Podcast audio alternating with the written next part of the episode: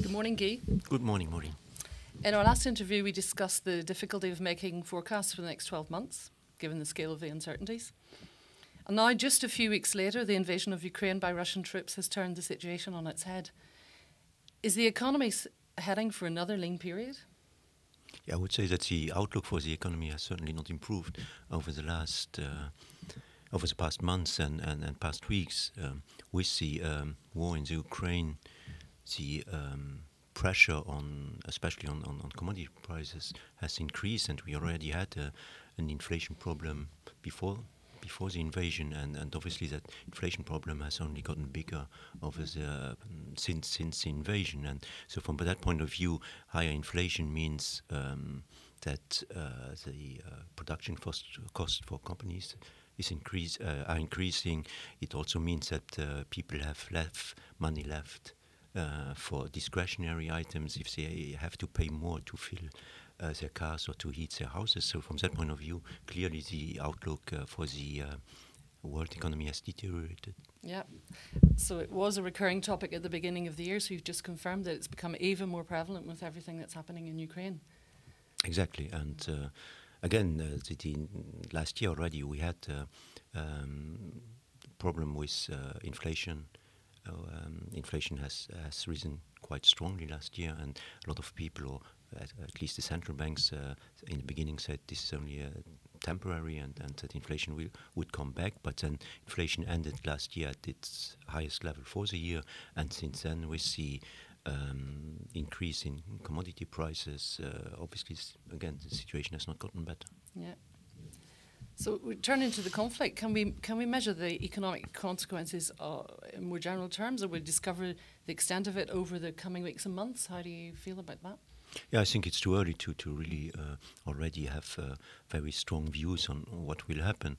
Uh, one could say that um, Russia and Ukraine were not very much integrated in the world economy as, as consumers, uh, but they obviously were integrated as producers, and and that's so from that point of view, it, it makes sense that the first impact on the world economy from the uh, war in the Ukraine comes uh, from higher commodity prices, and and so um, uh, is on inflation. But longer term, um, again, uh, higher inflation means less disposable incomes, uh, means uh, lower profit margin for companies, so that uh, should uh, impact private consumption, should impact private investments, and, and, and lead to weaker growth. Okay. So we're starting to hear the word recession creeping into economy, economic analysis, at least in Europe. Do you think that this is an ev- inevitable outcome? No, I don't necessarily think it's an inevitable outcome, but um, we already had uh, a lot of uh, structural problems in, in, in, in, the economies with the high debt levels, etc. Then we had the uh, stimulus programs which helped uh, the economies uh, recover after the pandemic. Uh, so growth was quite strong last year, uh, but now these stimulus programs are coming to an end. Um, the rise in public spending cannot in, in, cannot continue at these at these very high. Um, rates levels, and and so uh, clearly there, there there are already some some factors even before the uh, war in the Ukraine which uh, would have led to let's say weaker growth in the medium term, but. Um, with what uh, with what is happening in the uh, Ukraine, if only also the impact it has on consumers' confidence and uh, um, companies' businesses' confidence, increases the, the, let's say the odds of a recession, but I think it's too early to to, to say mm. that such an outcome is uh, inevitable. Yeah, and then you see the US, which is geographically removed from the Ukrainian conflict, but it's actually doing quite well. Yeah. And uh, with household spending and business investment rising strongly, what could the macroeconomic uh, impact of this situation be? Yeah, obviously a strong U.S. economy is always good for the other regions uh, as well because the U.S. economy is the main growth engine or remains the main growth engine in, in, in the world economy.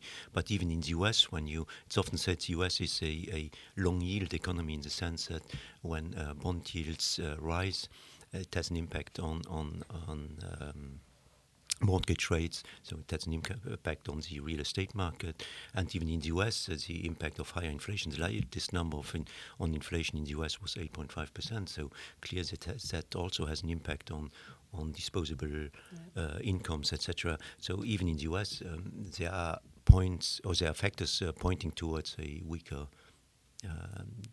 US economy. Yeah. And the, the, the, US Federal Reserve was a bit reluctant to alter its interest rate policy as it considered inflation to be a passing risk. But in mid March, it changed tack with the announcement of a 25 basis point rate hike. Further increases are expected in 50 basis point increments. What consequences might this policy reversal have in the medium to longer term? Yeah, for, uh, I would say that uh, in an environment where inflation is higher, um, more and more central banks will have to make a choice. Either they will fight inflation or they will continue to support the financial markets. Uh, but clearly, they can't, cannot continue with this, this uh, with their um, ultra expans- uh, expansive monetary mm-hmm. policies. There is a choice to be made, and, and, and clearly, at least the, the uh, Federal Reserve seems to at least uh, uh, from from what they are saying, they, they seem to be willing now to to fight inflation, which uh, might mean a um, much um, a tightening, uh, maybe a stronger tightening of uh, of of, of um, the Federal Reserve's monetary policy, and the higher uh, higher interest rates obviously have an impact on the economy, but also on the financial markets. So clearly, in that sense, the environment also for the financial markets has has deteriorated as well. Yeah. And is the European Central Bank likely to follow suit, despite the context being so obviously different on each side of the Atlantic? I think it, uh, the European Central Bank will be less aggressive, but if, if the Fed uh, does what it seems to imply it will do, uh, then the, the, the, European Central Bank has to follow to a certain degree, and um, quite clearly also in the in in, in, in the um, in Europe when you look at the latest inflation numbers. I think yesterday we heard that in Germany inflation should be above uh, seven uh, percent in April, and then uh, you look at these inflation numbers and you look at uh, uh, the European Central Bank's interest rate at zero or even negative. It doesn't make any sense at all. Right. And if we look at the financial markets, then it's hardly surprising that the beginning of the year has been rather challenging with a drop of 5 to 10% in the main equity markets, indices at least. Should we expect this bearish trend on the markets to continue until the Ukraine war ends? I don't necessarily think that it's only the, the uh, Ukraine war. Um, as we discussed just now, there's, there's a change in central banks' attitudes. Uh, the, um, is, is a major reversal of what uh, markets were expecting uh, um, one year ago, in the sense that uh, one year ago central banks were saying that they were not even thinking about thinking about yeah. inter uh, raising interest rates, and now suddenly, especially the, the, the, most important central bank in the, in the world, the Federal Reserve, seems to, to say that uh, they might even raise interest rates by 50 basis points or 75 basis points instead of only uh, 25 basis points. So from that point of view, that obviously is a major change uh, when it comes to the environment for, for financial markets, and I think that that has uh, that even more than the war, I think, is, is, is weighing on equity prices. Yeah. Yeah, so, but value stocks seem to be having a good run in this environment. So, do you think this trend will continue for some time? I think it might continue because often when people hear higher inflation or high interest rates, they, they buy this type of value, um, or the companies which are associated to the value style. I think that fundamentally it doesn't make any sense because um, when you uh, say when you, you, you, you look at inflation and, and it obviously means then that uh, companies' costs are increasing, yeah. and then you have to differentiate between those companies that are able to pass on uh, higher costs to their clients by raising their prices, so which have some kind of pricing power, and the others. And, and normally, uh, the uh, companies which are associated to the value style fall in the second category. They normally don't have a lot of pricing power, and then they have to absorb higher costs through uh, lower uh, profit margins. So uh, I don't think that they necessarily is the best way to, to protect your your um, purchasing power it's uh, the, the others, the, the growth, the quality companies, which which uh, you could say uh, hedge against inflation, but certainly not the companies in the value category. Yeah, so it's not the time to buy value stock. I wouldn't. Uh, we anyway don't buy this type yeah. of companies yeah. for, for, for because again they, they typically over a long cycle don't create a lot of value for the shareholders. So yeah. that's not the type of companies we necessarily want to have in our portfolios. Okay, so is it is it worthwhile investing in the stock market at the minute? At the minute, it's uh, uh, I don't know if uh, at the minute, but uh, In I think if you if, if you're willing to, to look at um, at the uh, purchase of a stock as a long-term uh, participation in a company, Mm-hmm. if you believe in companies, if you believe in good companies, innovative companies, then I think uh, buying, uh, being in the equity market or as, as in the equity um, of these companies uh, always makes uh, a lot of sense. But one has to be willing to accept also the rules of the game. Uh, when you invest in equities, you have to accept uh, some kind of volatility. You have to be aware that from time to time equity markets fall, and they might even fall by 10 or 20 or 30 percent. These are the kind of things that, that happen in the equity markets. Um, so I think if you're willing to, to and, and obviously that also means that your investment horizon has to be longer than if you only have uh, cash in your portfolio. So from that point of view, if you accept these these type of uh, rules of the game, then yes, uh, it always makes sense to be in equity, especially nowadays because again, the the idea of uh, of uh, or the main the main aim of an investor should be to to protect uh, his or her purchasing power and and and uh, of fixed income investments. It's difficult to protect your purcha- purchasing power if you have a bond yield. Uh, uh, bond yields in the, the eurozone are uh, lower than one percent, and, and you have inflation at seven percent. Yeah.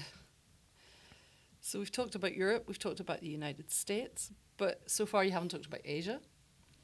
Uh, but apparently, for investors in search of great opportunities, it seems to be attract- an attractive proposition. Yeah, Asia is a region we actually like uh, quite a lot. Uh, um, the Asian markets uh, have underperformed um, quite dramatically over the last uh, months, and so valuation levels are often quite attractive. But uh, um, often European investors uh, feel less. Um, I mean, they, they, they usually don't know these companies as well um, as they as they know the European or even the US companies, and so they, they feel uh, less at ease by um, in, in in this type of uh, in in this uh, in this region, uh, Asia generally, uh, Japan, but also the rest of Asia.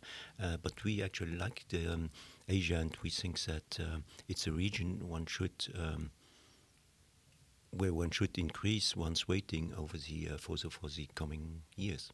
Yeah, but obviously not all the Asian markets are in the same boat. So, like China, for example, is going through a very difficult time. Uh, what could the impact of the Chinese slowdown be?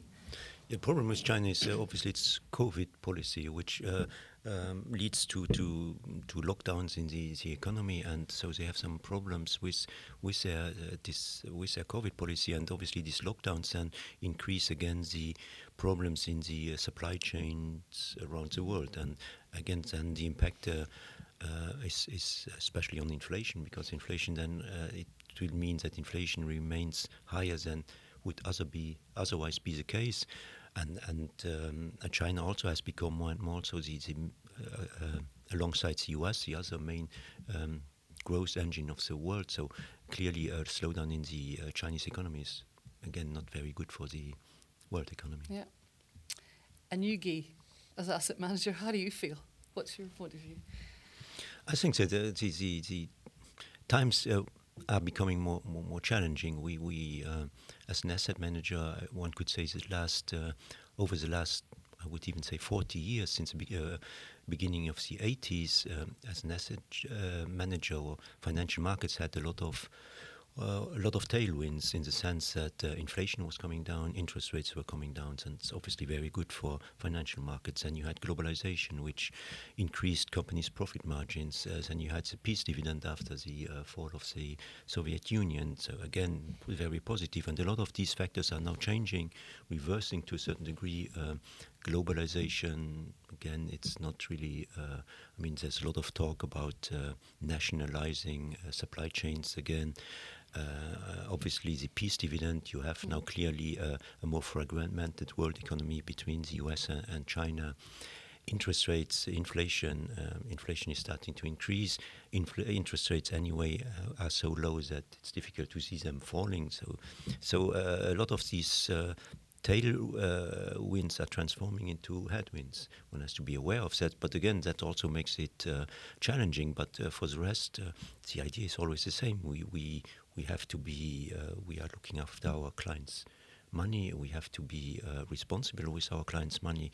We'll try to uh, going forward to to to to to avoid um, too strong drawdowns when it comes to their money and and, and again longer term uh, try we will try to, to, to protect their, their their capital their purchasing power and, and if possible even increase purchasing power but so again it's a more challenging environment I think it's an environment also where where active management becomes even more important because I don't frankly don't see the main equity indices um, enjoying very high returns in the years to come. But within um, every equity market, there are opportunities, and so I, I think it's even more important to be very uh, active and, and, and, and, and selective when it comes to, to stock picking, for example. Yeah, so the prudent approach that characterizes your your style but active. That's the future. Okay. Yeah, prudent in the sense that we don't want to to, um, to take risks. Too many risks. yeah, prudent in the sense, as, especially that we don't uh, want to invest in things we don't understand or mm -hmm. or are not able to value. Um, prudent, not in the sense that uh, that we would say we avoid equities. Okay. Again, quite the contrary. We mm -hmm. still think that uh, you should have, uh, to a certain degree, an equity bias, but on the other hand uh, you should be aware that from time to time uh, equity markets uh, might might suffer because uh, mm -hmm. again the, the environment is changing. Yeah. Thank you very much, Guy. Thank you. We look forward to speaking to you the next time. Thank you very much, Marie.